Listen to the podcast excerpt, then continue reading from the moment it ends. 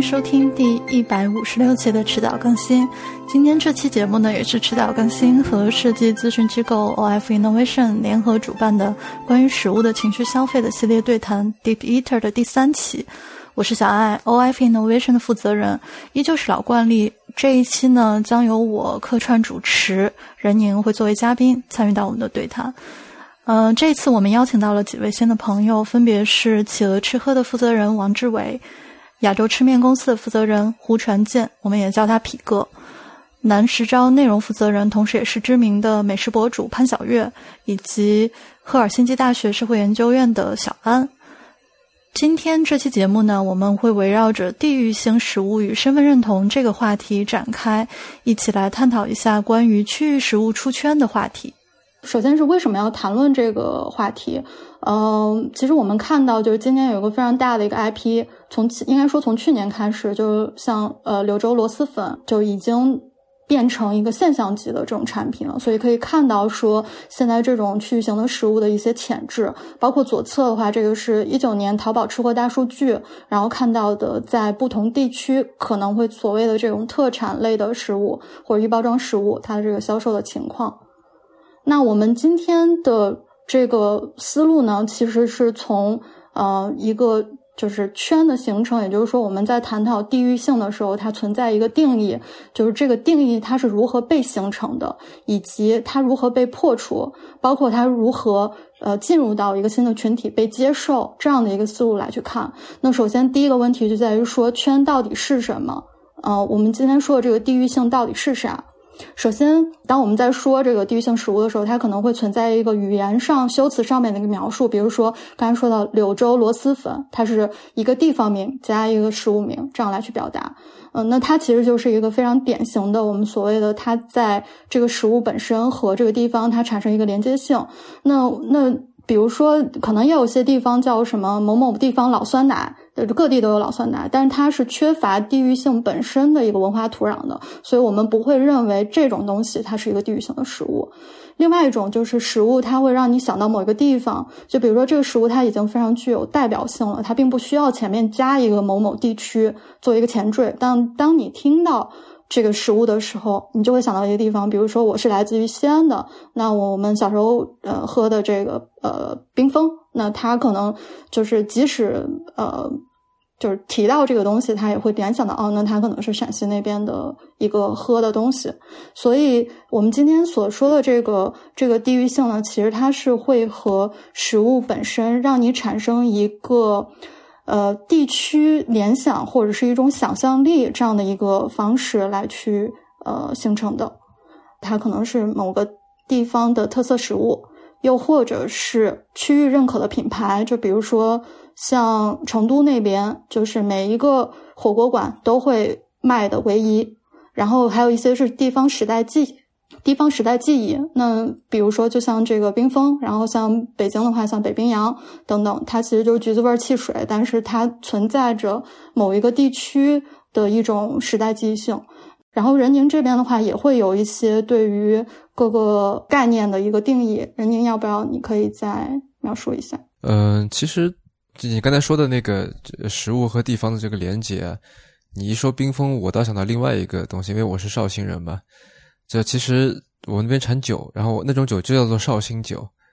对吧？就这个东西本身就被叫做绍酒，所以好像嗯，这个这个连接似乎会更强一些啊。我就想到了这么一个例子作为一个补充吧。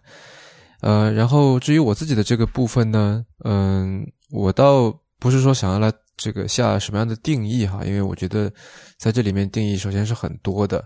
呃，我是想要来谈谈可能对于今天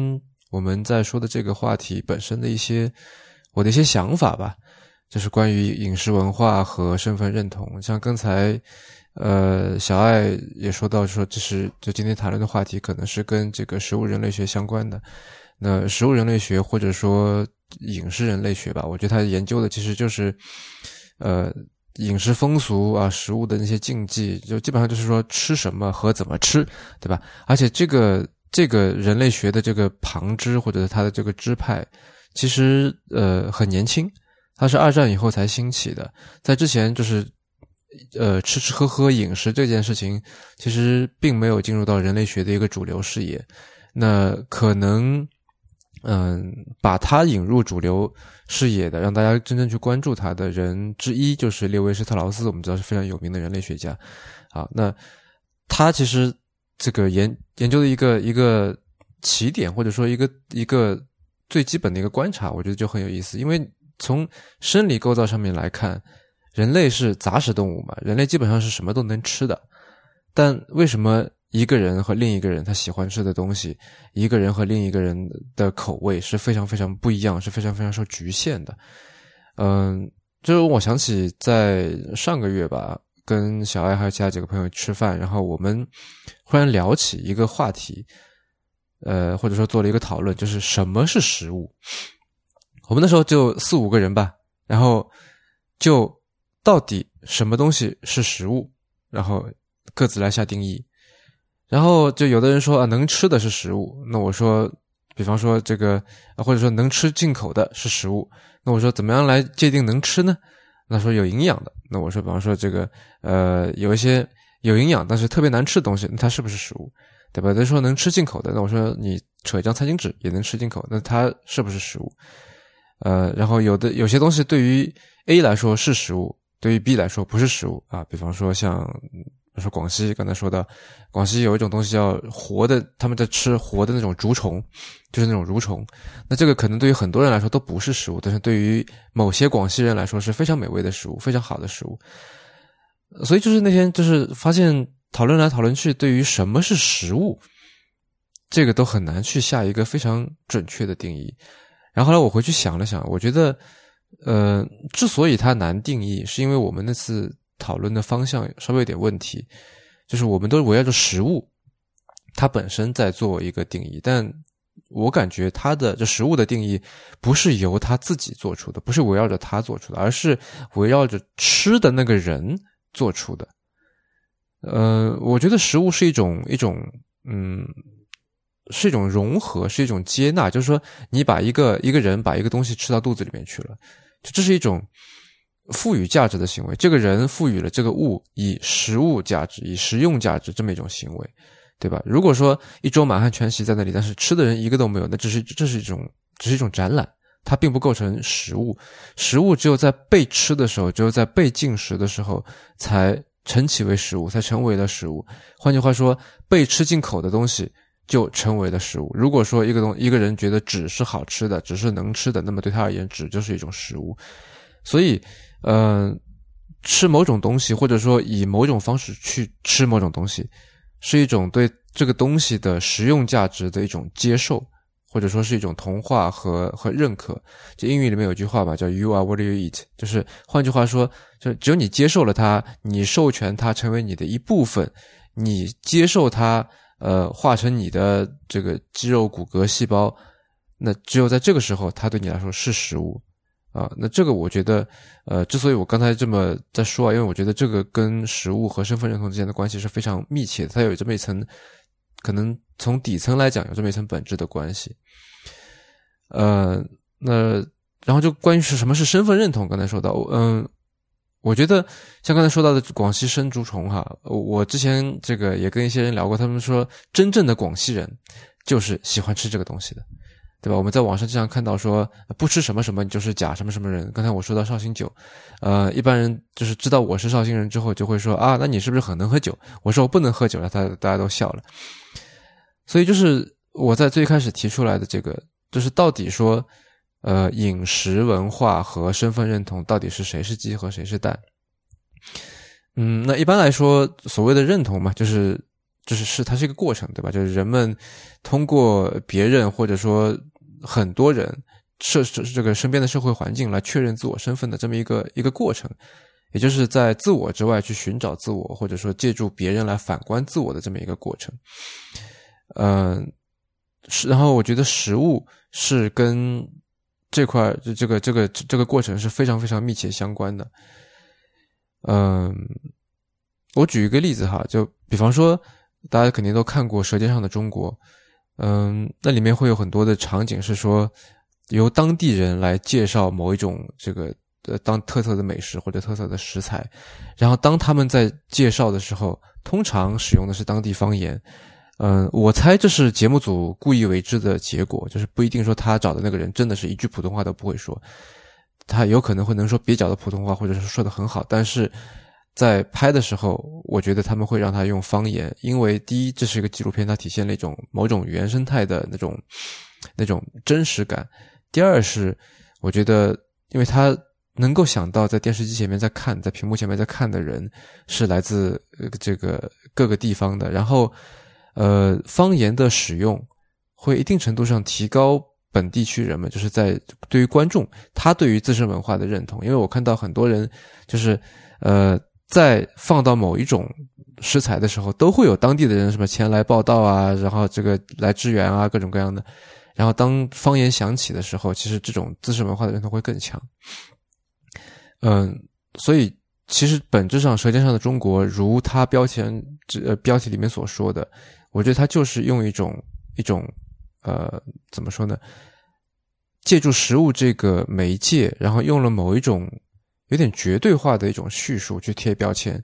啊。为什么说绝对化？因为我之前看到过一篇文章统计说，《舌尖上的中国》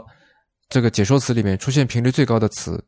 除了中国之外，就是“最”字，而且这个“最”后面都很多时候 都是没有之一的。啊，这个地方的人最喜欢吃这个，这个时节吃这个东西最好，哪里哪里产的东西是最美味的，等等等等这些东西，就是它其实是一种呃带有民族主义色彩的一种绝对化的叙述，去帮助标呃观众贴标签，帮助观众去完成一个这个对自身文化的一个认同。嗯，谢谢任宁。然后刚才任宁有提到了，就是说其实呃尝试解释了一下，我们今天可能会涉及到了一个区域食物的文化的一个问题。那我们今天的第一个主题，第一个话题，呃，就在于说，嗯，因为我们现在其实生活在是一个全球化的一个一个背景。呃，那我们现在在谈这个地方食物的时候，它这个地方性到底体现在哪里啊？嗯，刚刚瑞宁提到一个很有意思的观点，就是他说，就是食物其实就是，嗯，不是天生成为食物的。我很我很认同这个观点，就是，嗯，大部分的食物其实，呃，是我们人去定义为食物，也就是说，嗯，在社会学上有一个概念叫做驯化。就是，呃，我们现在吃的所有的米啊、粮食啊，其实是被驯化成为一些食物的。然后，所以我们的食物的地方性其实也是被驯化而成的，也没有天然的这种食物的地方性。就是当我们认为它是这个地方食物的时候，它就变成了地方食物。那你就知道说，地方食物是一个非常主观的，由消费者来说了算的一个概念。那，嗯，在就是研究当中，其实。嗯，提曾经提出过三种去定义地方食物地方性的概念，然后你就就会你会看到这三种概念其实呃非常的有意思。一种是一种空间概念，嗯，是美国二零零八年它出了一个叫做《食品保护能源法》，它就是说它如果一个食物它从生产地到它最终消费者的手上。它的那个消费场所总共运输距离不超过四百英里的话，那么它在法律概念里面，它就是一个就是呃本地食物或者就是当地食物。那么，但是一般来说，它的那个消费者都会觉得说啊，我这四百英里太远了，我觉得一百英里是我可以接受的范围。那么，或者说我直接买，我在超市里买的时候，我看后面的标签，它是不是这个当地产的？那我就觉得它是当地食物。那第二种概念是它的一个商品流动形式上的一个概念，就是我直接是不是从这个生产者手上购买到的？假设我我这个我这款鸡蛋。我直接是从农场里面买到，或者是农贸市场上面买到的，那么消费者就会觉得说，哎，我买到的这个鸡蛋，我就是一个本地产品，他不会认为说，呃，这个呃农场主他会千里迢迢把这只鸡从另外一个州抱到了这个抱到了本这个州里面，再把再来这个鸡蛋卖给你，他不会有这样的一个概念。那第三个概念其实是一个地缘性的一个概念，其实是在全球化之后才。呃，衍生出来的一个本地性概念，就是无论食品就是食物，呃，距离消费者有多远，只要就是两者之间是一致的生态环境下生产的食物，它们都会被认为是一种本地食物。那么假设就是说，呃呃，在澳洲的一些地方，它的一些生态环境其实是和台湾特别相似的。那么一些的澳洲澳洲移民，呃，在澳洲的一些呃的台湾移民就会觉得说。呃，他们在那那边发现的一些呃当地的一些食物，就会跟呃台湾的他们土著的高山族的移民的食物是非常相近的，甚至有这类似的呃人类学研研究会觉得他们两者的艺术品也好，包括说他们的食物食物生产品也好，是非常的类似的，甚至是去推演说他们是不是在某种祖先上面是有接近相似的研究。当然，这是一个人在。待确定的一个议题，但是因为他们两者实物包括他们艺术品的相接近性，他们就想去确确认他们的祖先是否有关联。那我们就能够看到说，就是定义地方性食物这个概念是非常主观，而且是就是就是消费者只要产生了这是当地的，他们就不可改变的这样的一个这种这种这种观点。那。同时，刚刚任宁也也提到了一个身份认同，就是说他觉得说，哎，我觉得这个绍兴酒，包括说你在呃海外所有超市里面发现的所有的那个呃烧菜用的那个老酒，它都叫绍兴酒，就是所有叫花雕酒的东西，它都都叫绍兴酒。呃，其实我以以前在上海买菜的时候，我从来没有发现这个东西就是叫绍兴酒，我就是在各种盒马上面就点了一个这个酒，然后我就觉得啊，这个是可以呃就是去腥的。然后，但是当我到海外生活之后，我就发现哦，原来这个东西都叫绍兴酒。然后，但是我觉得看它后面的标签，它的生产地其实不一定是绍兴，但是它的名，但它的名字就会叫绍兴酒。就是所以，呃，我我有问过，就是因为我的我住的这套房子里面有其他国家的人，我有问过同样也用这这这样酒的呃越南的同学，然后他就说，呃，他们可能会用就是鱼露来去腥，但是他们也同样会购买这个绍兴酒，但是他们并不在意说它是在哪里产的，但是他们知道绍兴这个地方，我觉得这也是一个很有意思的一个事情。这个是我，嗯，我我觉得。嗯，我没有想明白的一件事情，就是地域性，就是地域地域食物出圈，这个地域性到底消费者在不在意它？柳州螺蛳粉，呃，这么火，大家去买它，喜欢去买它，跟它是柳州的螺蛳粉有多大的关系呢？我我个人的一个判断哈，我个人的一个判断是，我觉得只是因为它好吃又方便。又又足够的有特点，它的味道跟大部分的方便食品很不一样嘛，就是跟它是它到底是柳州的螺蛳粉还是别的地方的螺蛳粉，这个东西它到底是哪里的？我觉得可能是不是有很多人实际上是并不 care 的，就跟小小安小安讲到很多外国友人，他对绍兴酒到底是不是产自绍兴，并不 care。我我我感觉大家是在这个可能农业产品上面会比较在意吧。就是无论是这个鱼虾蟹，比如现在阳澄湖大闸蟹，类似这种，还是说某某个地方产的水果，可能会比较在意这些东西吧。嗯，我我明白你说的意思，就是这个这个大闸蟹到底是不是阳澄湖的，就是一些产地性特别明确的。像我是我是杭州人嘛，就是西湖龙井，你可能实际上只有三个山 三三个山峰的那周边的才能叫西湖龙井，就是就是这个产特别产地性的标签的这些，大家会去在意它，其实是把它当做一种鉴别真伪的一种一种方式，嗯，对，或者说这可能背后还隐藏着某种。呃，食物代表着一种社会权力阶级的一种一种方法吧？对，对对，是的。对，但我觉得这个可能也是两个层面吧，因为其实的确是可能像龙井这样的东西，只有在那几个山头种出来才比较好吃、好喝。然后，其实我觉得这个里面的确就是两个概念吧，就一个其实是食物本身的概念，就有些东西它的确就只有在那些地方才。种得出来，尤其是跟原材料相关的一些东西，所以这个我觉得它本身是比较就是天然和原生层面上的一些东西。然后另外一个，我觉得其实呃，可能还是的确人为会赋予很多产品它地域因素吧。就有个特别好玩的事情，就比如说呃，很多朋友来上海说，那上海去吃什么？啊，很多人会想专门来上海吃黄鱼面，嗯，然后会觉得黄鱼面这个东西是上海特产，但其实你仔细想想，这事儿不太对，因为上海本身不产黄鱼。那为什么黄鱼这个事情会变成上海的特产呢？就因为可能以前有几家网红店在那边，所以就把这个东西整体 booming 起来了。那就跟就跟说，小安，你刚才在说，那现在这个时间还有没有去创造一个？地域性食物的可能性，我觉得还是挺大的吧。就像大家为什么要去长沙去打卡茶颜悦色一样，我觉得就就它就是一个很地区性的品牌，非常扎根于那个地方。那这个其实就甚至奶茶这个东西都跟长沙这个地方本地可能也没有什么多大的关系吧。但它就是在那边，然后大家赋予了它这种地区性的属性，所以它就是从另一个层面上来讲，它是一个被创造出来的本地的地区性食物的概念吧。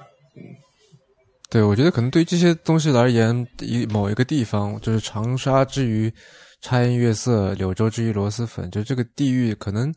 它充其量就是一种结构性的要素吧，就是必须要有这么一个东西在，有这么一个地域的一个标签在，看上去会比较完整，但是它。本身并不是重点，并不是说在别的地方的茶颜悦色就就就不正宗，或者说就就不值得一吃，不值得一喝。但是如果说有这么一个发源地，整个故事才会完整。嗯，所以刚刚小月有有有谈到说，就是其实就是关于地区性的话，更多的是说这个东西产自于啥。还有一种，其实我们就是可能今天更多的重点是在于说这个它。被人构建出来的一个地区的一个认同到底是什么样子？然后它对于这个消费的影响是什么？就包括比如说像螺蛳粉，嗯，这种东西，我们前段时间在看，就是有一个很有意思的现象，就二零一四年的时候，这个螺蛳粉才第一波这个预包装上市，然后呢，二零一五年的时候，柳州那边就申请了地理认证保护。就是它作为一个加工食品，然后去做地理认证保护，就是说之后只有在柳州生产、柳州境内生产的螺蛳粉才能被叫做柳州螺蛳粉。就它变成了一个说，变成一个原教旨主义，就是我只有我来自于柳州螺蛳粉，这个才是一个正宗的这种感觉。其实有很多，就包括比如说像大字顶的红茶等等，就这种呃农产品都可能会采用类似一种方式，它其实是一种被构建的区域的一种。呃，所谓的品质化的一个认同，所以可能今天我们所探讨的一方面可能会有一个，比如说它产自于哪里，然后还有一个的话，可能更多的是在于说，就是在这个文化上和认知上面，我认为它可能来自于哪里，然后那个那个来自于哪里，对它的一个消费影响是什么，可能是今天我们比较关注的点。好，然后呃，皮哥有什么补充吗？所以说我我觉得我作为一个做养鸡面公司的呢，我就从面来讲，我觉得它不是好不好吃的问题。其实面本身就是从小麦产区产生的。比如说我们去看中国的面食，哪一些地方是强调面比较筋道，哪一些地方强调汤比较筋道，哪一些地方是强调浇头比较筋道，哪一些地方是强调本身的这个方便性比较重要的。比如说，我们以小麦主产区新疆、内蒙、陕西、山西、东北这一块，它强调的是面条，也就是说，面条一定是手工，一定是强调拉的这种面的这种韧性、这种感觉，而上面的浇头可能汤是不重要的。比如说，以西安的油泼面，可能加个辣子就行了，这样的事情。那所以说，它实际上它有这个条件，也就是它能这样去做这个面，因为它是小麦主产区这样的方式。所以，为什么会后来南方有了粉呢？是因为有战争啊，所有的这个所谓的这些吃面的这样的一个人，实际上往下去往南方下来，但是还保留了吃面的习惯。但是当时那边不是小麦主产区，所以说可能只是水稻主产区或者红薯主产区，所以自然就产生出了把这些人磨成面粉一样的，去形成条状的食物，后来就产生了粉，产生了各种东西。其实它都是从。呃，这个小麦的这个主产区的印象去走，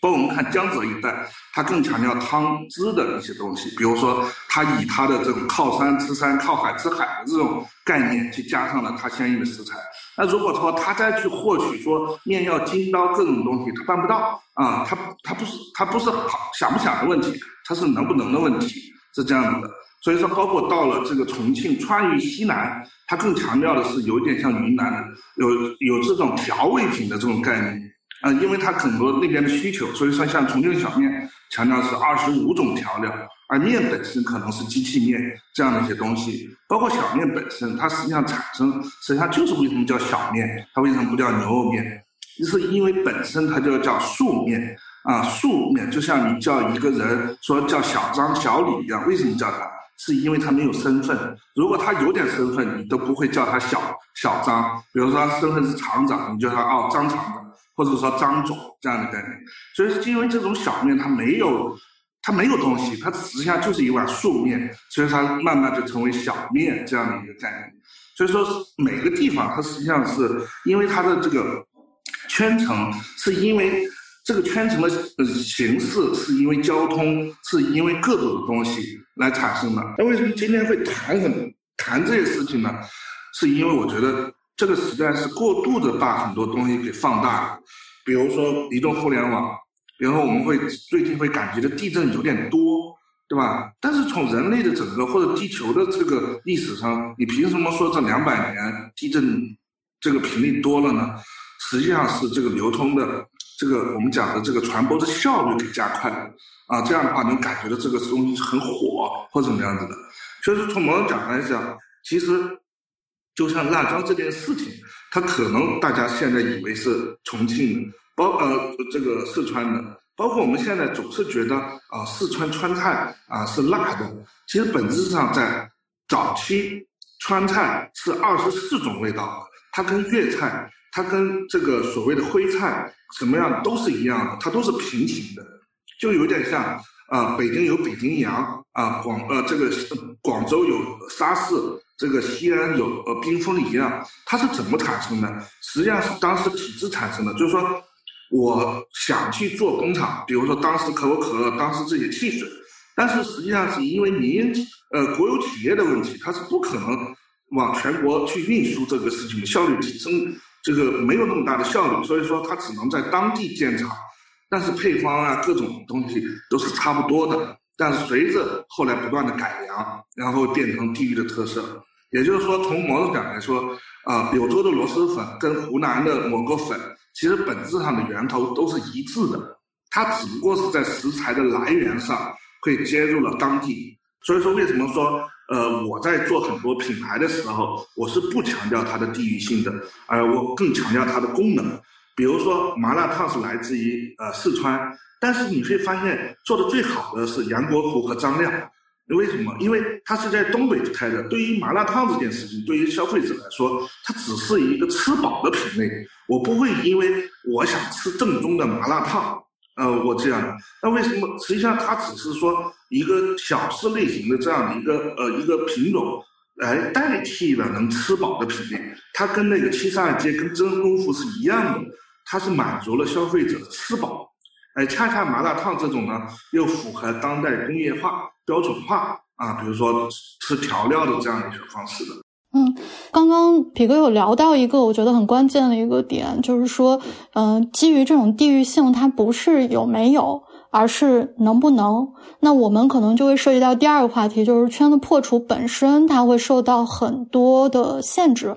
就比如说，如果是一个地方性的品牌，然后他想要去做到。更大范围内的这种市场，或者被更多的人接受的话，它可能会面临到很多的问题。比如说，对于它可能是个地方的这个食物，它怎么去匹配更广泛人群的需求，然后找到适合的一个定位，然后包括它对它是否要做口味上面改良。因为今天，嗯，嘉宾可能也。大家在提那个问题的时候，可能也会涉及到一个就是平衡的一个问题，包括还有它受到原料的限制，有一些原料它可能就是来自于当地。那还有这种加工和运输，然后包括小月也谈到说这个保鲜和运输妥协是否必要等等。那真正被人接受，它可能又会有，比如说，呃，这个文化上面是否认同，然后以及你的渠道到底怎么样去布置，呃，还有一些地区产业化的推动等等，就是它有很多很多的要素。所以我们一个一个来看一下，看看大家有什么样的一些观察。首先，针对于这个需求匹配，刚刚匹哥也说了，就是其实，嗯，像亚洲吃面公司在做很多品牌的时候，它并不会直接的去强调这种地域性，它更多是从人的这个需求角度来去看。那我们应该怎么去找到适合这种，比如说规模化或者是一些，嗯，这种群体能够接受的地区食物来去做破圈呢？嗯，所以这里面就说到什么样的特点，它的叙述会容易受到市场的青睐。嗯，我觉得包括像嗯小月，嗯之前可能也在做这个，是不是可以分享一下？就是之前我们在进行这样的一个需求匹配的过程中，然后遇到什么样的一些呃挑战，然后有什么样的经验可以分享？嗯，我觉得这里可能是呃我我两个两个问题吧，一个是就是呃什么样特点的区域性食物更容易获得市场的青睐哈？还是就是大众市场的求的也是什么嘛？呃，因为我在加入南食料之前也做了三年的嗯半成品，所以对于就是大家在吃这件事情上面的需求。究竟是什么？可能还还是做了一些思考。呃，就像我刚才讲的，呃，柳州螺蛳粉它为什么会大受青睐？呃，在我看来啊，不不一定对，但是在我我也没有做过相应的调查数据。呃，但是肯定是跟它的方便、方便，然后好吃，会给人一个味蕾的刺激感是分不开的。所以在我看来，便利性。重要的一点，这个东西如果说加工起来，不管工厂加生产者加，还是买回去之后自己的加工，如果它比较复杂，其实是对于它的一个出圈是非常困难的一件事情。呃，这个是呃是是我的一个观点。然后呃，另外一个是讲到，嗯，南石照在二零一二年，呃，它最开始是一个非常。本土化的特别地域的，我们只做瑞安、温州、瑞安当地的一些农家手工的一些食材。呃，最开始南石照被呃呃，可能可能被大家关注到的几个产品是，比如说当地的呃当地佐面一种，就是一种面条，呃，当地的红糖，呃，当地的蜂蜜，然后当地的一些蔬菜干。比如说干干的花菜、干的莴笋，呃，特别当地农家的一些东西，产量非常少，但是呢，就是就是在那个也不能叫年代了，其实也就是几年前，二零一二年那个时候，呃，会观我们会看到有很大一部分人，他们开始回归，回归自己的家乡，进到山村里面去做风土石材。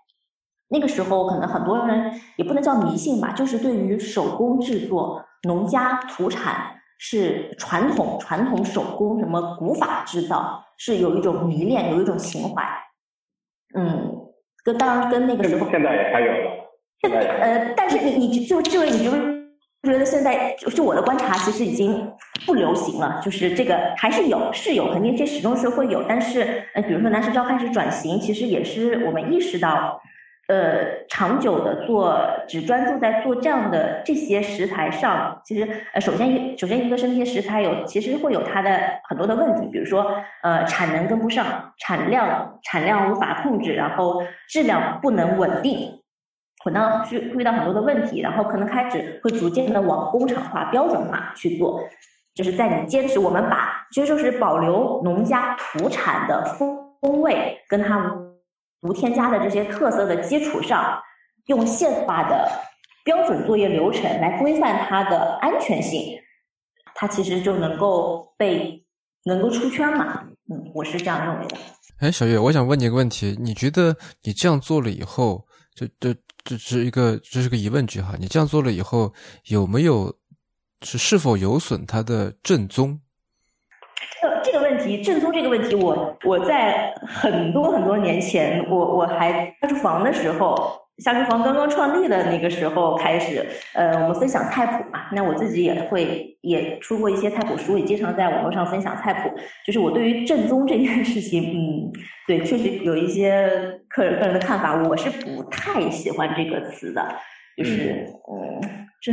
就是你怎么定义？你怎么定义正宗嘛？就是你你你，比如说我们以前分享菜谱，其实会很比较会忌讳提到地域性。呃，比如说我说这个这个菜谱，我如果我说它是湖南，比如说我说它是湖南红烧肉，你一旦在你的红烧肉面前加上地域这个词，然后你就会被很多的人攻击，说你这个根本不正宗，我们这根本不是这么做的。对，就是它会，它会给你带来很多无谓的一些纷争，呃，所以我们可能那个时候就是做平台的话，可能会尽可能的避免回去去规避掉一些这样子的问题哈，呃，这，呃，我我回答一下这个问题啊，我觉得中文它有时候去强调正宗的这个事情，它是不能被量化的，它是一种感觉。也就是说，这种感觉一旦是被被模糊的情况下，大家就会有争议。所以说，我们一直在讲，就是说，正宗的背后实际上是标准，就是你如果说没有把标准的事情呢，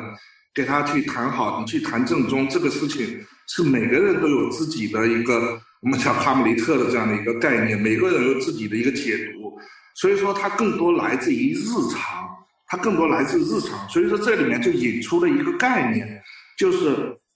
中国的菜系是分成不是八大菜系，是分成三大菜系的。第一种菜系叫做官府菜，所以说官府菜我们分为八大菜系各种的。其实八大菜系实际上是八大菜系里，呃，就等于说中国有很多菜系，只不过这八大菜系比较出名，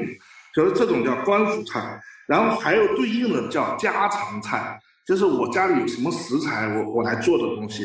以此对应的还有叫江湖菜，也就是说这些东西为什么会有这三大菜系？其实就是你会发现，官府菜的标准化程度是非常高的啊。然后其实家常菜是没有的，也基本上它就是一种感觉这样的东西，妈妈的味道啊，小时候的这种。江湖菜更乱，就是比如说我们讲的烤鱼啊，呃，这个酸菜鱼，像这些火锅，实际上都属于江湖菜，它是一种，就是那种。在民间所，反正就是瞎搞的东西，食材比较奇特，当地比较嗯嗯难难难捡到的一些东西，啊，所以说你可以发现家常菜和江湖菜相对的，我们讨论那些正宗不正宗的，其实都来自于这些菜系。那这里面我们经常讲的那些菜谱，传下来的只有官府菜才有菜谱，而那些家常菜和江湖菜是没有的。基本上都要通过言传身教产生的，或者说嗯师徒制带来的，所以说自然就产生了。但我觉得讲一个更大的事情，实际上是什么？就是我们今天探讨的，就是这个圈怎么破的问题。比如说，我觉得破圈的事情上，美国是做的非常好的。比如说，美国实际上本质上它是在商业化上去思考的。比如说，英国的这个斯诺克这种球，而被美国人改造。比如说改成美式这个九球，你会发现美式九球在中国大江南北甚至乡镇上都有，而斯诺克就不会。为什么？因为斯诺克太难打进去了，啊，太多规则了，太那个。正宗。对，对，太正宗了，太那个了。然后你会发现九球不是洞洞口还大，球还少，啪啪啪打的很有成就感，反馈机制非常好，所以说一下就封心。对吧？那实际上这跟我们现在做很多品牌做商业化破圈是一样的，就必须要简单粗暴去做太多的东西。也就是说，我们就去思考这个人这个消费者你是解决什么问题的？也就是我们经常讲的，你的目的是什么？你的手段是什么？比如说我们今天讲的标准化、食品化啊这些东西来说，它只是手段，工业化只是手段，你的目的是什么？目的是很重要的。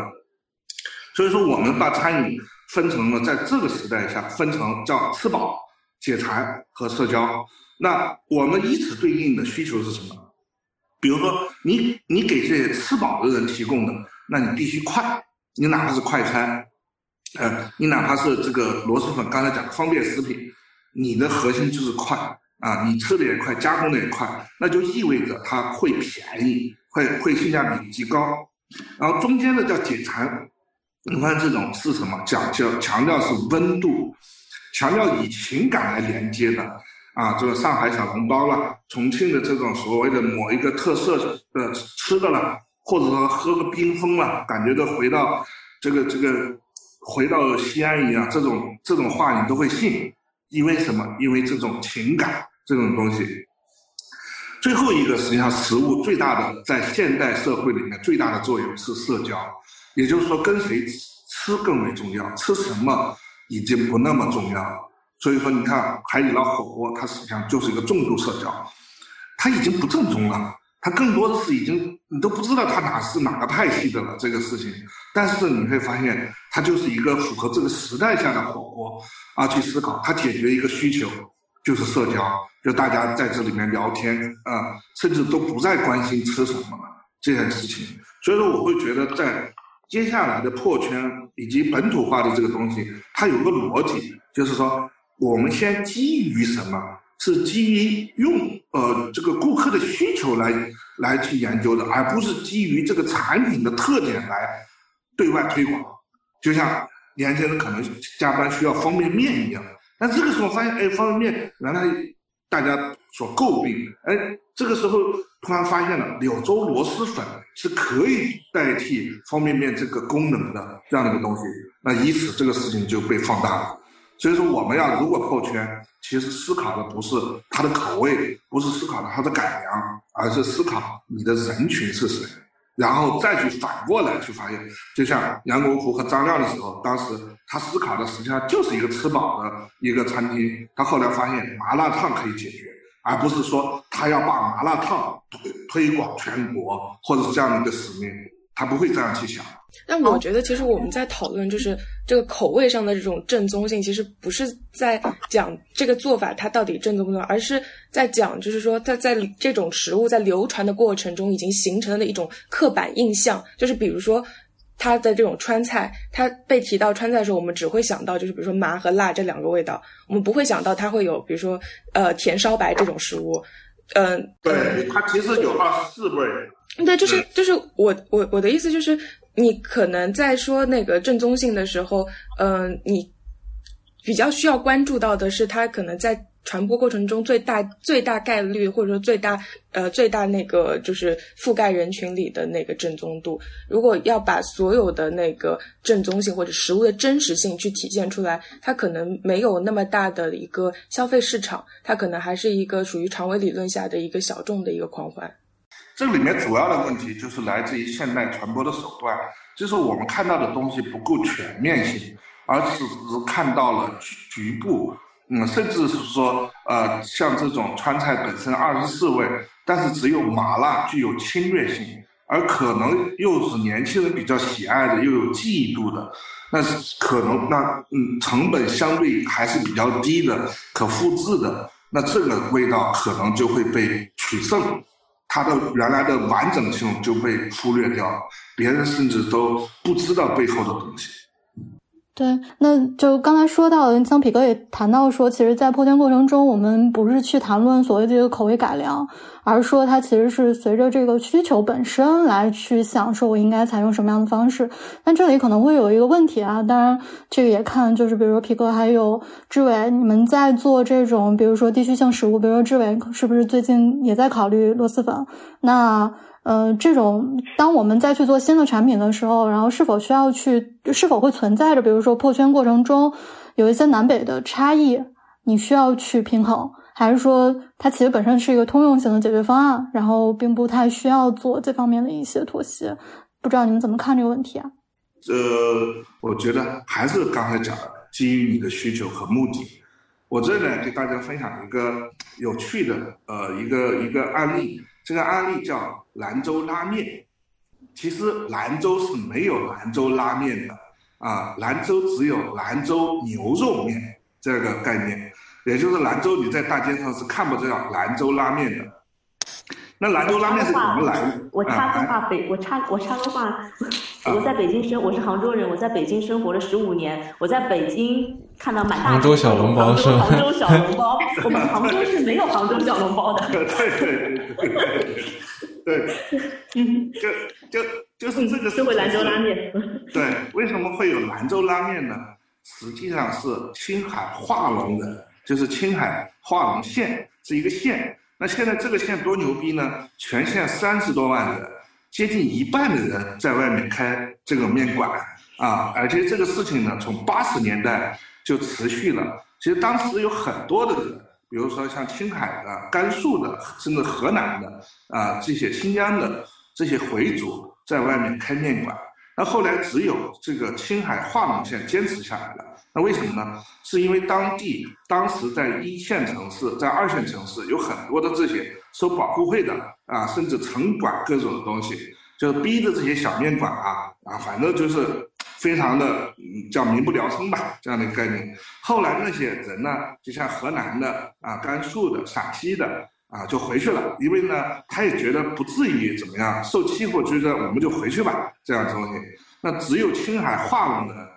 因为他们当时那个真的是个贫困县，啊，所以说你看沙县小吃为什么出来，也是因为沙县是在当地福建是一个贫困县，因为它是为了出来生存的，所以说化龙人就说我在城市里面是个死，那我回家也是死，那我不如在城市里面，所以说呢，他们就很团结，然后这样的话是从八十年代就开始。就是跟当地的那些地痞呀，那些收保护费的呀，就开始干架什么的，就把这个地盘就打下来了。那打下来以后呢，他实际上是为了出来生存的。所以说他当时开的面馆叫什么呢？叫兰州牛肉面。他发现有个问题，他只要开出来以后啊，比如说开到北京啊，开到广州啊，开到上海啊，他发现他要跟湖那个，比如说呃这个襄阳的牛肉面、台湾的牛肉面。你甚至是跟其他的牛肉面进行 PK 的时候，他发现他不行，为什么呢？因为它里面没有牛肉，也就是说它里面只有几片 牛肉。它实际上刚才不是讲了吗？因为它在小麦主产区，也就是说这边的面更强调的是现拉的这个面，而不强调里面的浇头有多么好。所以说，像兰州拉面，它更强调的是汤啊，这个面啊，这个这样的一些概念，包括辣椒啊、辣椒油这样的一个东西，它的牛肉是很很薄很薄的。所以说，化龙人他就干了一件事情，他就基于他的破圈，他要破圈，他怎么破呢？他说，其实我解决的并不是一个正宗的啊兰州牛肉面，我思考的是我要跟当地的那些吃饱的人。给他吃饱的那碗面，我就是卖一个十几块钱的面，我并不是说我要做一个极好的牛肉面，我是解决更多那个穷人吃饱的这样的一个事情的。他从这个需求出发，然后他就重新思考说：，哎，我的重点是现拉呀，我是我我本身就是拉的，所以说我能不能把拉字这个价值点给提炼出来，给放大，我把牛肉给去掉，我强调叫兰州拉面。那你吃的是什么？你来的目的是什么？你是来吃饱的，你不是来我吃我牛肉的啊！你是来吃饱，所以说这个时候我就强调，哎，既然来吃饱了，那我就给你吃的是现拉的面，那你这个时候就觉得价值感很强，你能 get 到这个价值。好，与此同时呢，还送你几片牛肉，那这个时候你会发现，你吃的时候吃的没有期待的，你看兰州拉面最后还送他几片牛肉，一下子价值感就很强。所以说，我一直觉得像这个事情呢，还是一样，如何破南北这些东西，就是说，你的群体越大，你要越普通，也就是说，你的东西一定要烂大街。如果说你做的事情是一个小众的，那你要继续保留当地的那个独特的特点。嗯，这个是我最开始说的，就是我我是始终我是很认同这个观点的，就是觉得大家买螺蛳粉，就是它是不是柳州的，大家并不在意它到底是哪里的。对。好，那呃，我们可能下一个话题会涉及到一个刚才大家说到的，就是就是要把它普通话，但是可能会存在一个比较典型的问题，就是有一些食物它大家是陌生的。就他可能这个这个在其他圈还没有一些相应的认知，嗯，就比如说现在可能广泛知道的是像什么呃海南的椰汁啊、广东凉茶啊这种，它是本身就受到认可的。但是呢，像什么有一些地方什么沙金啊、什么皮特果啊、酸角啊、刺梨啊等等，这些其实是不知道的。那嗯，包括我，因为我是西安人，然后冰峰是来自于像陕西的这种八零后集体记忆的，但它和其他地方的这种记忆也是不一样的。那我们不能说就是西安的这个八零后记忆，然后去再去复制，然后说就比如说其他地方，那其他地方如何进行一个认可？比如说北京，它就会喝这个北冰洋。那它和西安是不一样的。那对于像这种，就是其实是缺乏一个认知或共鸣型的这种这种品牌，有没有一些比较好的方式能够被更广泛的群体接受？呃，我们只能靠做内容嘛，但是做的并不好。这个坦白坦白讲，对。南市长，我觉得内容自己做的很好。不不，我那跟哎呀，就不要商业互吹了。就是我刚才说对。对，跟企鹅的那个内容还是可能差的还是很远。我们呢，很，嗯，你你比如说，我们从南京道从去年开始有做一个我们温州当地的一个月饼，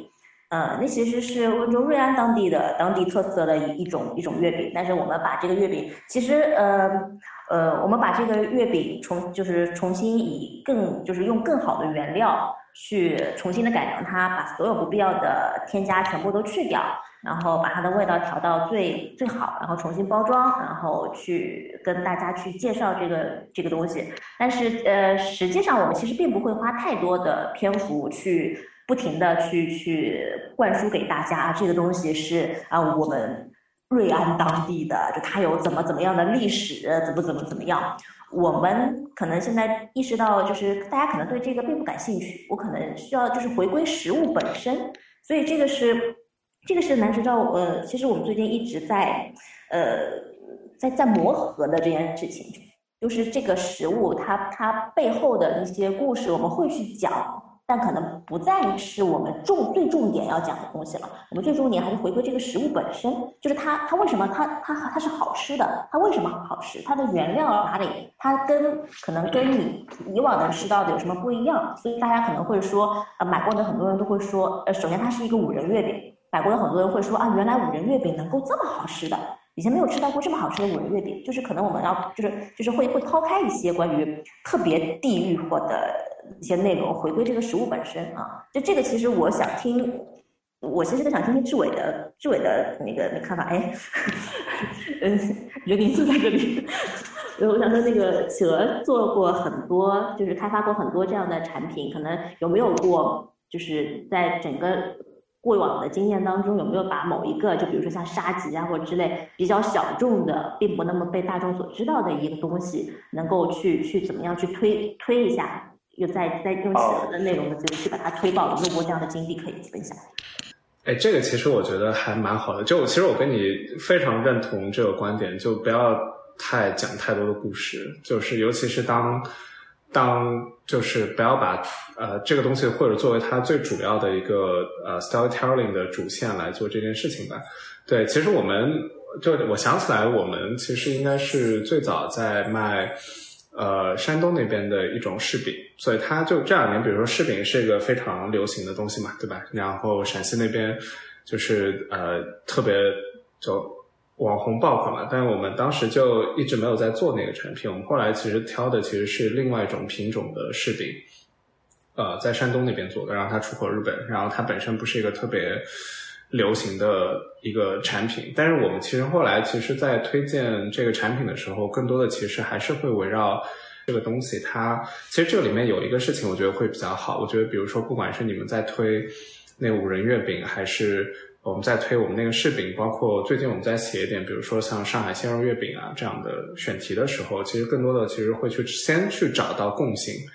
而不是先去谈这个差异性。这个共性就比如说拿鲜肉鲜肉月饼来讲，它就是脂肪和碳水的结合嘛，就它不会不好吃嘛。对，然后然后然后说柿柿饼这样的东西，它。就是流心的柿饼，然后它有很多种吃法在那边，然后它本身它可以跟柿饼本身跟柿饼去对比，然后它又可以跟很多甜品去比较，啊，所以就是想还是先去找一些共同的概念，再去推那些产品，然后而且我觉得这个里面现在的这个点在于说，可能有点反过来，就它其实已经有一点不是那种，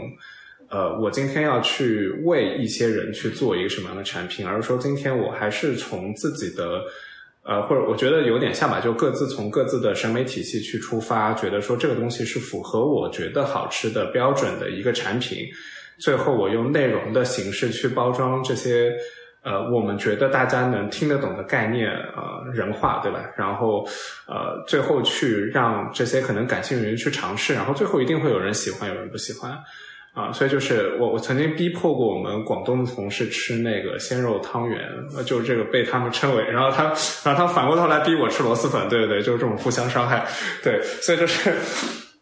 所以说，在这个过程当中，就不会不会说今天啊，我讲太多啊，我们上海传统就吃鲜肉汤圆或什么东西，让他吃就好了嘛，对只是说我这个这个是非常强硬的 让他吃，只是说在呃更大的传播语境里面，就他其实是用内容去让人产生兴趣，然后最后让他去尝试。就如果他感兴趣的话，可以再多跟他去讲一些这方面的故事吧。对，在我的观察里，我觉得。嗯，从消费者角度，特别是陌生的消费者，他已有的消费人群其实对他影响特别的大。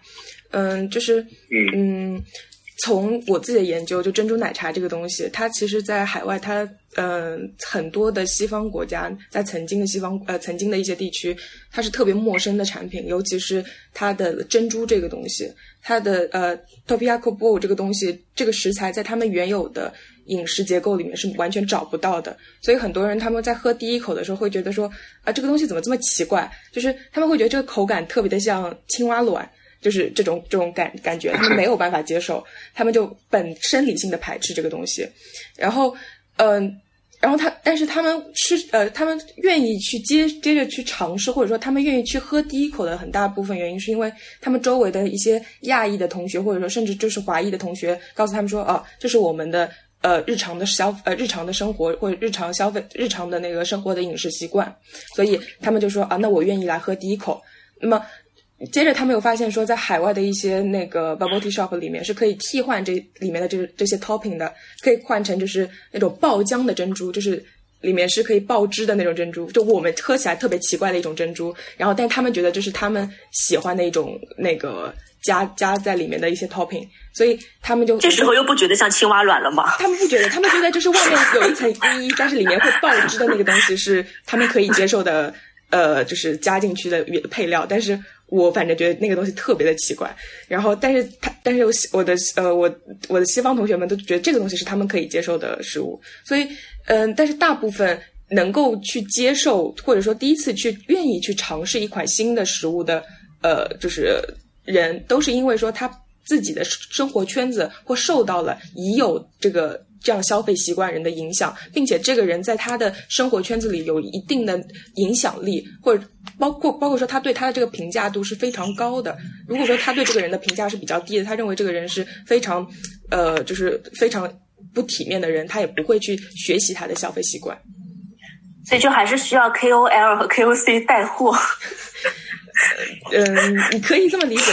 因为因为因为从它的一个呃，你可以从那个比如说国家的一个呃食物体系来看，就是呃，在美国的一个国家食物体系的评价里面，像法国的呃法法国美食和意大利美食同时进入到呃那个呃美国的时候，它其实是获得完全不同的评价的。嗯、我们一直知道，就是其实法国的美食和意大利美食它都有特，其实都非常的好，但是。呃，在美国的，在美国的法餐，它其实一直享有特别高的声誉，但是在法呃，在美国的意大利的那个呃法呃声誉，它就是一会儿高一会儿低。那是因为就是刚刚开始的那个进入美国的意大利移民是特别穷，而且是大量的就是过去就是找不到工作，然后是呃就是黑户，然后在那边就是呃形成了呃形成了特别低下的社区的一呃一一群人，那么也导致了他们国家的食物进入到美国的一个整体印象是非常廉价的，非常非常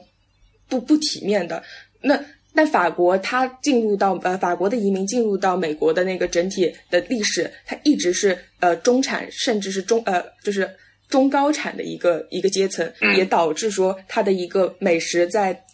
美国的一个评价就一直受到的是比较高高的一个评价，所以我觉得这也是一个比较有意思的一个嗯评价体系。嗯，我我想补充一个小点，就是，呃，刚才小安说到，就是这个，呃，相当于是一种食物在整个阶级，在整个社会里面的阶级地位这么一个问题。就我觉得，我想到一个词，就是我们以前，呃，管，比方说这个，呃，原始人叫生番，对吧？然后稍微受教化一点的，就是跟汉文化接近一点，叫熟番。然后生熟不就是一种，呃。它既是可以去描述一种食物的状态，也可以描述一种关系的状态，对吧？无论是人和人，还是人和某种食物，那种食物是陌生的还是熟悉的？嗯，我曾经就是在跟我的一些这个海外的同学在跟他们交流的时候，就我跟他们聊过这个这个事情，就是这个熟悉和陌生。我说我们管就是陌生的关系，我们就管它叫是是 raw 的关系。然后在熟悉了以后，就是一种 cooked 这样的关系。就他们也能，这就觉得很有趣，他们也能理解。然后就为什么会拿食物的一种状态来比拟到呃人和人或者人和东西之间的这种状态？就是我觉得这个这个这个很有趣。然后再加上说，呃，刚才小安说到的，就是可能某一种食物，它在这个阶级里面。这个呃处于一个什么样的阶级，也有可能是说反映了这种食物所象征的那个我们说种族或者人种在那个社会里面的某一种阶某一种状态啊，我觉得这个还挺有意思的。这个话题我我我想讲一个最后的补充吧。我觉得其实如何去破这个圈的更大的作用，实际上是要做品牌，因为品牌里面有一个核心的东西叫价值主张。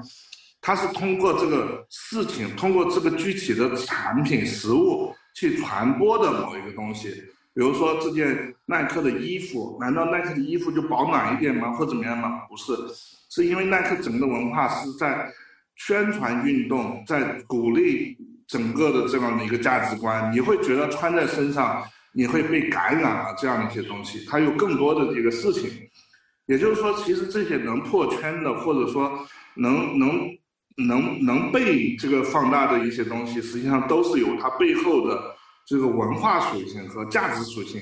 也就是说，它破了那些东西。比如说，我们吃韩国炸鸡加一个啤酒，其实它就是他们享受着这种韩式生活的那这样的一个东西。比如说，我去喝个喜茶，我代表的就是我是这一个圈层的人啊，这样一个一个概念。实际上，这都是品牌的这种魔力吧。嗯，好。然后，那我们可以进入到下一个 topic，就是今天大家也有谈到，就是关于这个渠道的问题，就是到底就是决定渠道上什么货，这个是一个很现实的一个问题。嗯，然后小安也在问说，就是比如说这些超市，它的这个本地还有这种外来的这种货品，它的这个占比是怎么样分配的？包括可能我也看到说，有一些像海外留学生，他们其实很多的这个所购买的这种商品是由中国超市决定的。那中国超市为什么会选择这些货？包括不同的渠道，然后他们在选货的时候，呃，有什么样不同的合作的方式？呃，不知道大家有没有一些相关经验？嗯，那个志伟，你可以分享一下吗？哦，这这个我的确经验没有很多了，但我知道就是那个亚米上面卖的最好的，的确是老干妈跟螺蛳粉了。对，我觉得这个可能还是方便运输和成本毛利结构和呃容易销售这件事。对，然后包括就可能先有鸡还是先有蛋的问题吧，就可能这些东西本身就已经是已经相对比较流行的东西，然后。呃，再被运输到海外去，而不是因为说他海外想要去卖那些东西，然后才选择了这些产品。嗯，我补充一点吧，就是因为，呃，其实我是就我在海外生活的时候，其实我是这个中国超市，或者说应该说换个说法，就华人超市的一个常客啊，因为我经常在那边这个这买一些食材啊什么的。呃，我自己的一个体验是，有很多东西其实，呃，我。就我我很很多场景下面，我其实是把它当成是一个发现的一个场所的。有很多东西我是第一次吃，我是在这个海外的华人超市里面吃到的。比如说老干妈，我在之前我不知道有这个东西，因为呃我是浙江绍兴人嘛，我们那里也没有说用什么下饭酱来来拌在饭里面来吃这样的这个习惯。呃，我当初刚看到老干妈的时候，我都不知道这罐东西要怎么用，好像蘸又蘸不起来，对吧？它也不是一个像沙茶酱那样可以来来蘸着吃的东西。然后这个拿一拿一罐酱，㧟㧟几勺扔到饭里面来拌着吃，这种吃法对我来说也很奇怪，啊，还比方说像黄飞鸿花生，像类似这种都是我是第一次知，我看到它吃到它都是在这个海外的华人超市。然后为什么我说华人超市而不是这个中国超市呢？因为里面还有很多呃，比方说东南亚华人他们在吃的东西，越南人、呃缅甸人，然后马来西亚人，他们吃的那些东西其实。在就是我在中国根本就没有见过，呃，比方说什么，就可能是我我或者说它不是一个就我们传统意义上汉族人会吃的比较多的东西啊，有有各种各样的这种呃，在我看来比较奇怪的食材或者说调料或者什么，其实呃我我看到的不知道是什么，也更不知道是怎么做，但是我觉得非常有趣，然后它也是在这个华人超市里在卖的，嗯。然后我觉得它作为就华人超市整个作为一个渠道，对于我而言有这样的这个就是怎么说呢？可以作为一个探险乐园这样的一个存在。我身边也有些朋友，他也会时不时的到华人超市来看一看，就是他也是出于一种猎奇或者探险啊，来来来看看。那么对于我而言，当然另一部分就是说，呃，去寻找那些呃，可能未必是说像老干妈这样比较，就就刚才朱伟不是说到可能是比较方便存储啊或者什么的，我觉得倒不至于，因为那里面有很多的这些生鲜都是呃在比方说像什么沃尔玛啊、Costco 里面买不到的啊，比方说像这个呃活的鱼，就这个是只有在华人超市里面才可以买到的，比方说像白菜。对吧？像白菜英文都是粤语的这个翻译嘛，比方说一些像锅，就中式炒锅这样的东西，你去沃尔玛或者去 Costco 里面买，只能买到那种就 fry pan 的那种那种平底锅。你想买一个圆圆的中式炒锅，那个就叫 wok，就是就是粤语的那个锅的这个音译啊。所以所以我觉得，嗯。这些渠道为什么能够能够存在？一方面有它的这个呃，对对于我而言，一方面有它的必要性，二方面我觉得有它的这个趣味。然后另外呢，大多数时候这些渠道也都嗯，成为一个像我在最之前说的，它本身也是一个一个镜子。你进去了以后，你会有一种非常熟悉的感觉啊，你觉得好像某种程度上回来了。然后这个走在货架里面的人也都是。你所熟悉的那种外貌的人，所以这是一种我觉得身份认同的一种一种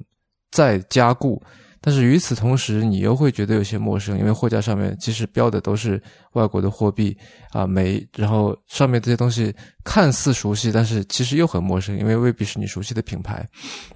就在这个时候，我觉得是一种，其实可能就像茶餐厅一样，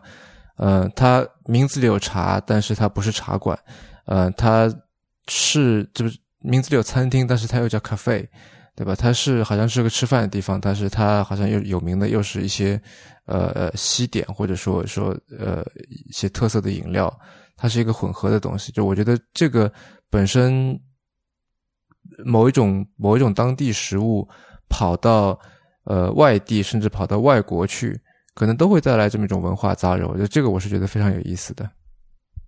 对，嗯，刚刚就是皮哥在聊的时候就说，就比如说像，嗯，有一些区域的人，他可能是迫于生计，然后通过移民的方式进入到一个新的地方；还有一些是可能在地有一些产业，就通过这种政府的推动，就刚才说到，比如说螺蛳粉在柳州，他们在很早的时候就进行这种地理的认证，然后包括政府去开很多的这种产业园，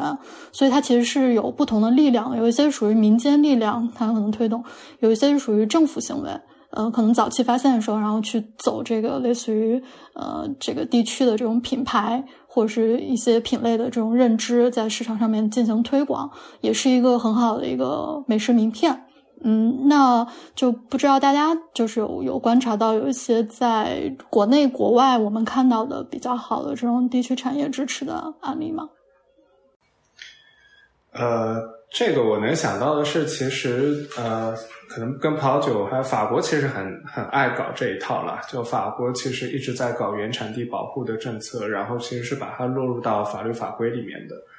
呃，这个就就以前会叫 AOC 嘛，现在就是一个 AOP 系统。那这个喝葡萄酒的人可能会听这个名字听的比较多，就是意思就是说，只有这个产就跟螺蛳粉那个蛮像，就是说只有在这个产地产的葡萄，用当地的特定的工艺酿造出来的葡萄酒才能被标上这个。呃，标记。然后，其实除了泡酒以外，其他的很多地方也都在呃做这样的事情，包括奶酪啊，包括很多很多东西，其实都有这一套体系认证。但这个东西呢，又反过头来又可能会是一个限制吧？就跟任宁之前在讲的正宗这件事情是一样的。就在这套东西之下，呃，又有很多人要做一些 against 这个规矩的这个事情。那其实这个也也蛮好玩的。就所以这个就反正。呃，有有正面有负面吧，其实都会都会有一些影响。嗯，对，刚好有一个朋友在对话框也发了一个信息，是说几位嘉宾如何去看待中国和欧盟签署的呃这个地理标志保护协议，以保护对方出口具有地理标志的食品和饮料，包括爱尔兰的威士忌、飞达奶酪、帕尔马火腿，以及中国的郫县豆瓣酱、安吉白茶和锦盘纳米呃盘锦纳米等等。那这个也是，就是相当于，呃，就是志伟相当于是回应了一个这个现象吧，嗯。本本身呢，这是一个商业的行为，就叫物稀为贵。在我看来说，它这跟商标是一个概念，跟知识产权、专利都是一个概念，它都是一个体系的，啊，它实际上是希望它的商业回报变得更那个。从本质上来讲，它为什么是要做这件事情呢？因为食物本身的一些差异来讲，其实基于现在的科技，也就是说它的差异性并不大。也就是说，非要非要讲那个产区的葡萄庄园出来的葡萄酿出的葡萄酒和新疆的某一个什么酒葡萄酿出的酒，本质上如果说相同的瓶颈、相同的经纬度，或者说怎么样子，其实是很容易达到这个事情的。啊，不不不，这个这个我这个我不同意，这个我非常不同意。嗯，对，因为志伟也在发掘很多的一些就是地区特色的一些产品，志伟也可以分享一下。嗯，哦，没有没有，就就但这个扯太远了，就是这个其实还是会有一些细微的不同的吧，因为它本身其实是一个呃，其实这个里面会有一个比较有趣的事情，那我就稍微稍微讲点，就比如说葡萄酒这个事情，中国一直在做葡萄酒。呃，包括像您从最早的像一些大大批量工业化生产，到现在有很多所谓的精品打引号的精品酒庄，呃，在各个地方在做酒。然后其实，在比如说像宁夏，呃，贺兰山这个地方，现在可能是中国最有名和最开始慢慢产一些精品酒的一些产区。然后最早的时候，其实过去十年甚至过去十五年，一直在这个产区里一直在做的一个事情叫做模仿，就他们试图一直在模仿，就是说，呃，国际上一些比较流行的风格，比如说那个地方可能会有一段时间可能是全世界新橡木桶买的最多的地方，因为想通过新的橡木桶让这个酒本身变得非常的浓郁，然后就接近世界上比较流行，尤其是一些主流的呃葡萄酒评论家的会欣赏的那个风格，但最后这个东西其实会变得挺不伦不类的。呃，这个其实是个很好的反面案例，我觉得就在在回在在回在在在在回，就是说，一个山西的煤老板挣到钱了，把儿子送到国外，然后国外呢留学回来三年也没有什么给老爸带的，后来就带了几瓶这个威士忌，后来他老爸就给他骂了一顿，妈的这个龟儿子这个好不容易送到国外，还给我带了几瓶假酒回来，这个事情。所以说，这个时候你应该明白这个事情，就是说，我们真正有多少人去知道这个波尔多的酒庄的某一个东西，这是一个少数人的东西。也就是说，我们有时候去吃到一个东西，难道说它是正宗吗？还是怎么样的吗？其实是很难分辨的。所以说，为什么会有地理这种标志？其实它准确来讲跟专利是一致的。也就是说，这个东西是很难。去区分的，也就是消费者在认知里面是不知道哪一个是对的，哪个是错的，这样的一件事情，有可能就像那个山西煤煤老板在国内喝的都是假的威士忌，呃，但是他觉得习惯了这种味道，但是他可能喝到正宗的时候，他觉得是假的，啊，可能是一个真的，他觉得是假的，道理是一样的。嗯，但是我觉得。呃，对于葡萄酒这个东西来说，就是我们也要关注说葡萄酒的主要消费人群，它一般来说，它至少是中产及以上的人，他才会去想要去买葡萄酒或者是收藏葡萄酒。所以说，你去发现现在的罐装葡萄酒已经在风行世界了，就是易拉罐的葡萄酒。我们最近在做几个案子，都是法国的波尔多的，就是赵薇的老公在国内要做这种产品，就是装在易拉罐的葡萄酒。我我觉得就是大家的观点是，就是并不是并不冲突的，就是呃，这个呃地理保护认证这个这个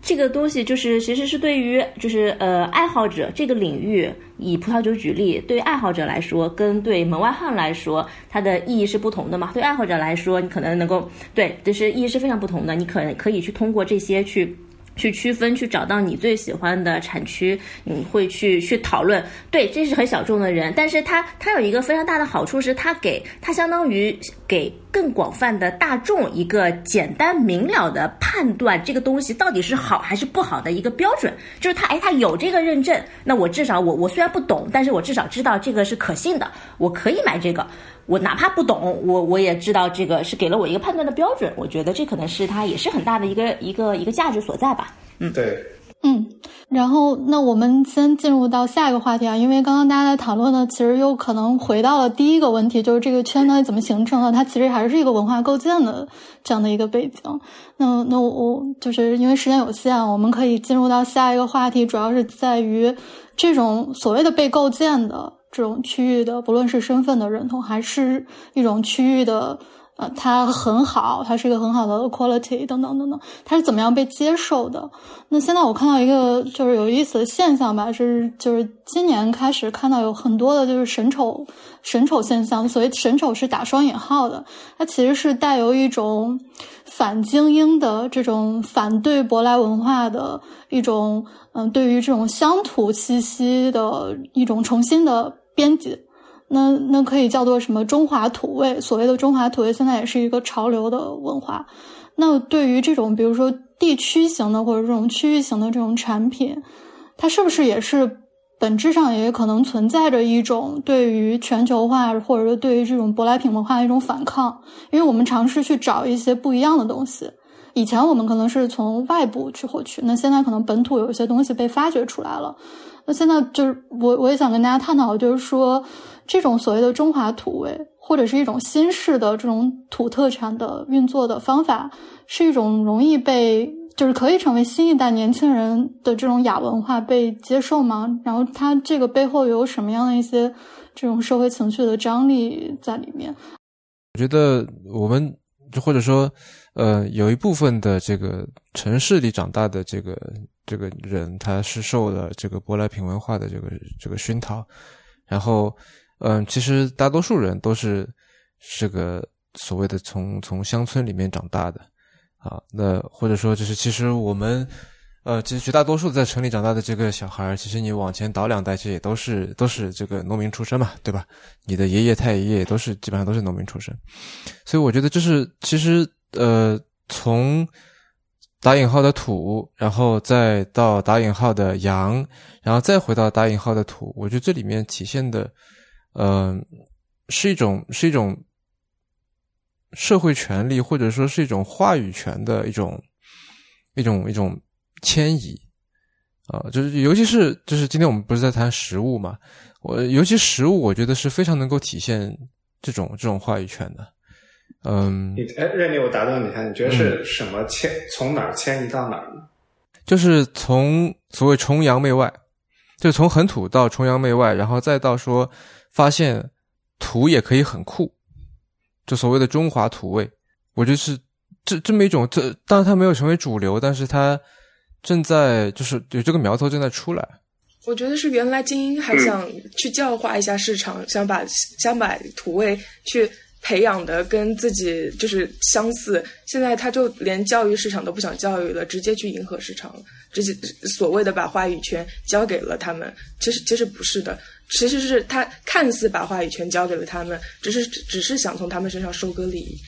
嗯，我倒觉得说不是说把话语权交给他们，而是说由于有了，比方说像抖音、快手这样的东西，就是发声变得越来越简单，越来越去中心化，啊，越来越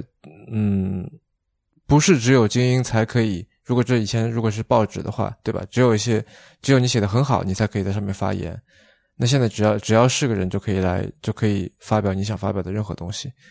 所以在这个情况下面，就是各种各样的这些审审美、各种各样的偏好，它都被拉平了。对他现在有了这样的一个渠道，可是他的一个发声的权利比重是多少呢？就是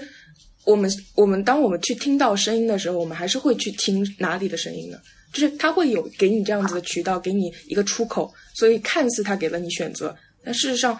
他还是没有给你给你声音，给你一个出口，就是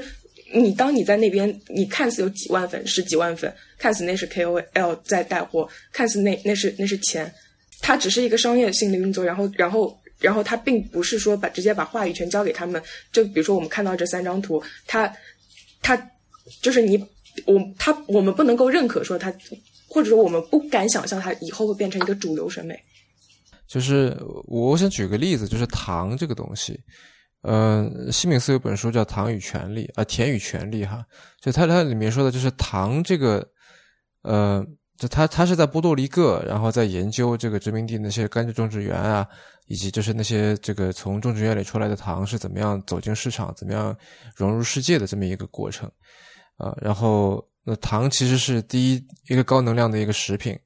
对吧？它跟这个生活、跟民生相关，跟军事也相关，而且它是它的税是很高的。然后它创造了就是当就是殖，其实它是殖民地之所以存在的一个一个可能最重要的这个这个原因之一。然后它也是连接起了殖民地跟宗主国或者跟那些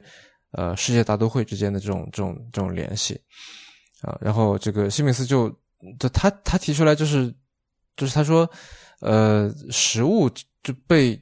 富有赋予意义是因为文化，然后文化背后或者说意义获得的背后是什么？是历史沉积和权力关系。那我觉得就是换在我们的这个这个。呃，所谓洋土这个之争当中，我觉得也是一样的，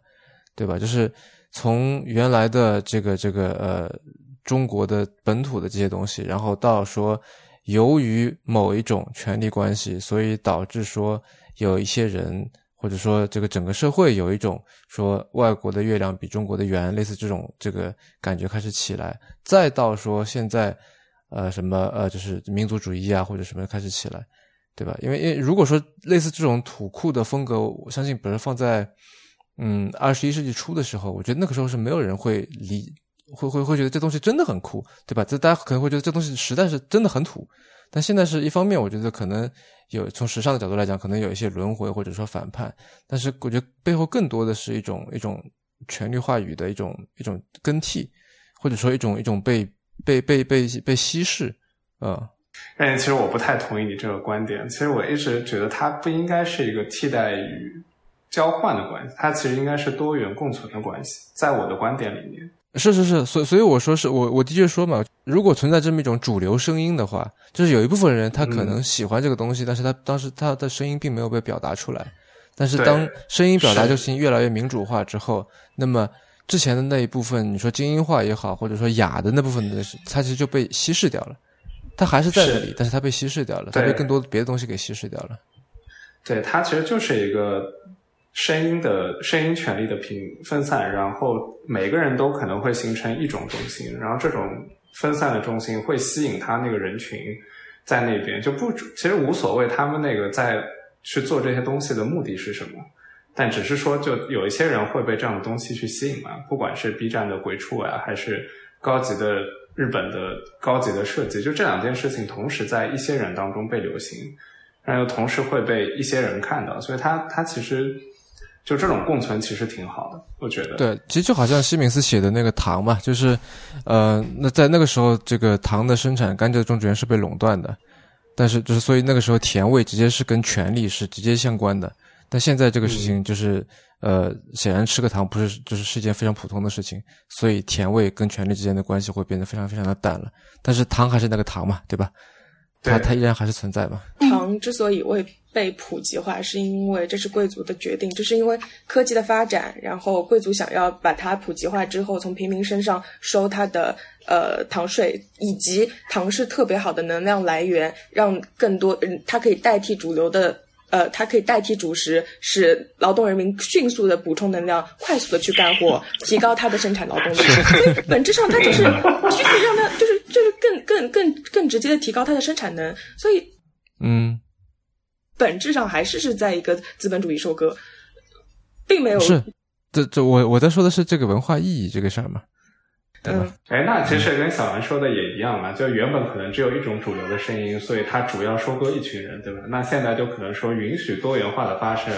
可以让更多的人去收割更多的人，对吧？所以这个本质上来讲，这最后还是会回到这个生产力跟经济关系里面。对我本来的意思是想说，为什么原来可能大家就是看到的是可能说是西方的一些品味，或者说呃，大家可能是西方为主导的，是我们的市场可能会觉得说那是一个标准，那么。可能大家有不同的想法，但是呃，市场的主导者会试试图去驯化我们的市场，或者说去教育我们的市场，教育我们消费者说啊，告诉他这个是好的。可能用一一段时间，可能两到三年的时间，去培养他们的消费习惯，去培养他们所谓的这种就是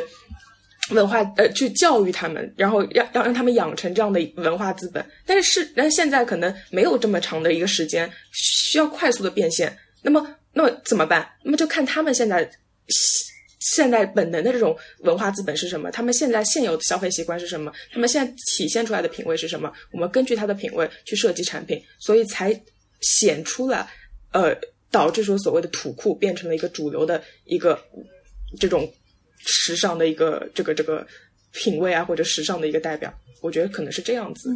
好，然后我们其实还剩最后一个问题。其实刚才皮哥有谈到说，如果我们面向的是一些比如说小的这种圈子，那他可能更就要去强调它的这种文化特殊性。但一旦涉及到比如说大众市场这样的一个出圈的话，它必然会变成一个可能它的这种特色性不是那么明显的一个状态。那对于这种缺乏了区域性文化特质的这种产品的话，它在这个。这个比如说品牌运作上面，然后是否会存在一个比如说差异竞争力不足的一个问题？我觉得就是你们在讲区域化的这个这个词的时候，就是太过于强调它的地缘性这个概念。就是我觉得，就是我们之前在在讲就是就是它的地方性的时候，其实有聊到说，呃，所谓现在的一个新地方性，就是当我们在全球化流动，甚至说我们在全国化流动的时候，其实。呃，我们的地在从哪里来，在哪里生长，然后包括说，呃，大家呃，可能随着爸爸妈妈在各种各样的地方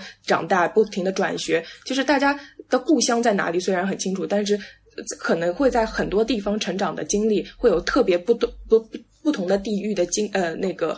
回忆，所以这种地域的特征的模糊，会导致说你当你去推出一个产品，去强调它的地域文化的时候，是特别不讨巧的一件事情。所以我觉得现在一个新的一个地方性，其实是你可以去从一个消费阶级的一个相似性去考虑。其实，就是大家为什么刚刚说到说到螺蛳粉，为什么呃，就小月提到说它好吃方便，好吃其实是一个特别主观，或者说是一个不。不标准的一个观点，就是有的人觉得酸的东西好吃，有的人觉得咸的东西好吃。但是，那么，但是方便是一个特别特别，就是说可以量化的概念。那他所针对的人群就是一个工作非常忙的一个人群。那么这样的人群，他可能就是一个可能说，呃，就是九九六的一个呃九九六，然后在一个一线或者二线城市，然后呃需要这样经常加班的人，然后可能可能他而且他。租着这样的单身公寓或者合租，然后，然后，所以他会常年家里备十到二十包的螺蛳粉，或者他在他的工作抽屉里面会有三到五包的螺蛳粉，以以便突然间中午他本来想好好出去吃个午饭，但是突然老板说要加班，他就只能快速的泡一包，或者说他今天晚上很晚很晚十一点半到家，他周围也没有什么外卖，他只能吃上这样一包，所以这这些东西是给予这样的消费人群，呃。提供的，而不是说啊，我是要给到柳州或者对于柳州有家乡记忆的人。对，我同意这个。所以品牌自身的这个品牌差异性，其实并不体现在区域性这三个字上。无论你怎么定义这个区域性，呃，品牌的差异性，就是在我看来，更多的还是回归产品本身。它的差异性体现在它是否能解决用户的需求。就是像刚才小艾说的，对它，它到底它的目标人群是。哪群人，以及它跟它的同类型的产品相比，它的优势体现在哪些方面？就是就是无论如何是回归这个产品本身，嗯，对。然后刚刚就是小月其实也也谈到一个非常关键的一个信息，就是说其实还是回归到这个产品本身。那是不是比如说像南世昭他做这样的一个转型，其实也是也是看到这样的一个一个背景？所以先去做那那我不知道，比如说现在这个转型之后，然后是否会对之前的受众会不太一样，还是说其实嗯所面向受众也是类似的？嗯，所面向的所所面向的受众，呃，所面向的受众是一致的，因为我们发现，嗯，男士照这么多年其实积累了一批非常忠实的用户，那些用户基本上就是说他相信信任。